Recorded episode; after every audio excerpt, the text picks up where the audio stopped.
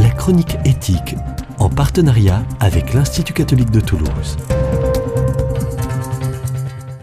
Bonjour.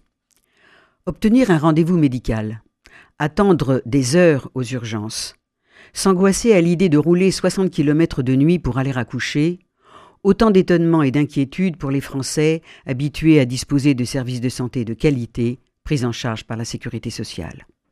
La Cour des comptes, le projet de loi Ma Santé 2022 cible des points critiques, évoque une dégradation de l'accès aux soins. Mais l'espérance de vie des Français atteint 79 ans et demi pour un bébé garçon, 85 ans pour un bébé fille, avec des dépenses annuelles de santé de 3 000 euros par habitant. Que se passe-t-il? Comment se répartissent les responsabilités? La métropolisation des territoires que nous évoquions la semaine dernière se traduit par une diminution de la densité de population dans les petites villes et les territoires ruraux, et donc une baisse de l'activité des prestataires de soins hospitaliers, avec son corollaire de déficit, mais aussi de réduction de l'expérience sur les pathologies peu fréquentes. Elle incite les pouvoirs publics à fermer certaines structures et à répartir les prestations par spécialité entre les hôpitaux de proximité, les CHU et les centres hospitaliers. Un dilemme apparaît entre proximité et qualité des soins.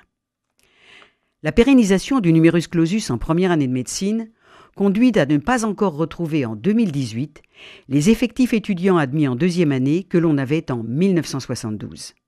Les médecins qui quittent leur cabinet ne sont pas remplacés par une nouvelle génération, par ailleurs plus exigeante en termes de localisation géographique. Peut-on rendre compatible la liberté d'installation des médecins et une certaine redevabilité sociale des étudiants en médecine, dont les études sont très largement prises en charge par la nation?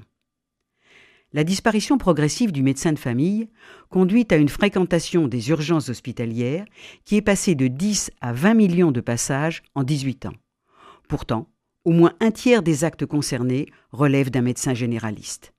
L'assurance maladie estime à 227 euros le coût d'un passage aux urgences.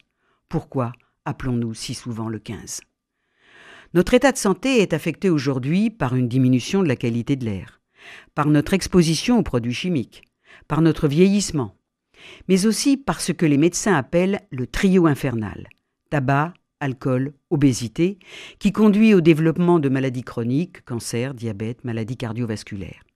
Si le philosophe Tavoyo nous engage à ne pas moraliser la santé, le gestionnaire des hôpitaux évoque le coût élevé du traitement de ces maladies, dont un tiers pourrait être évité.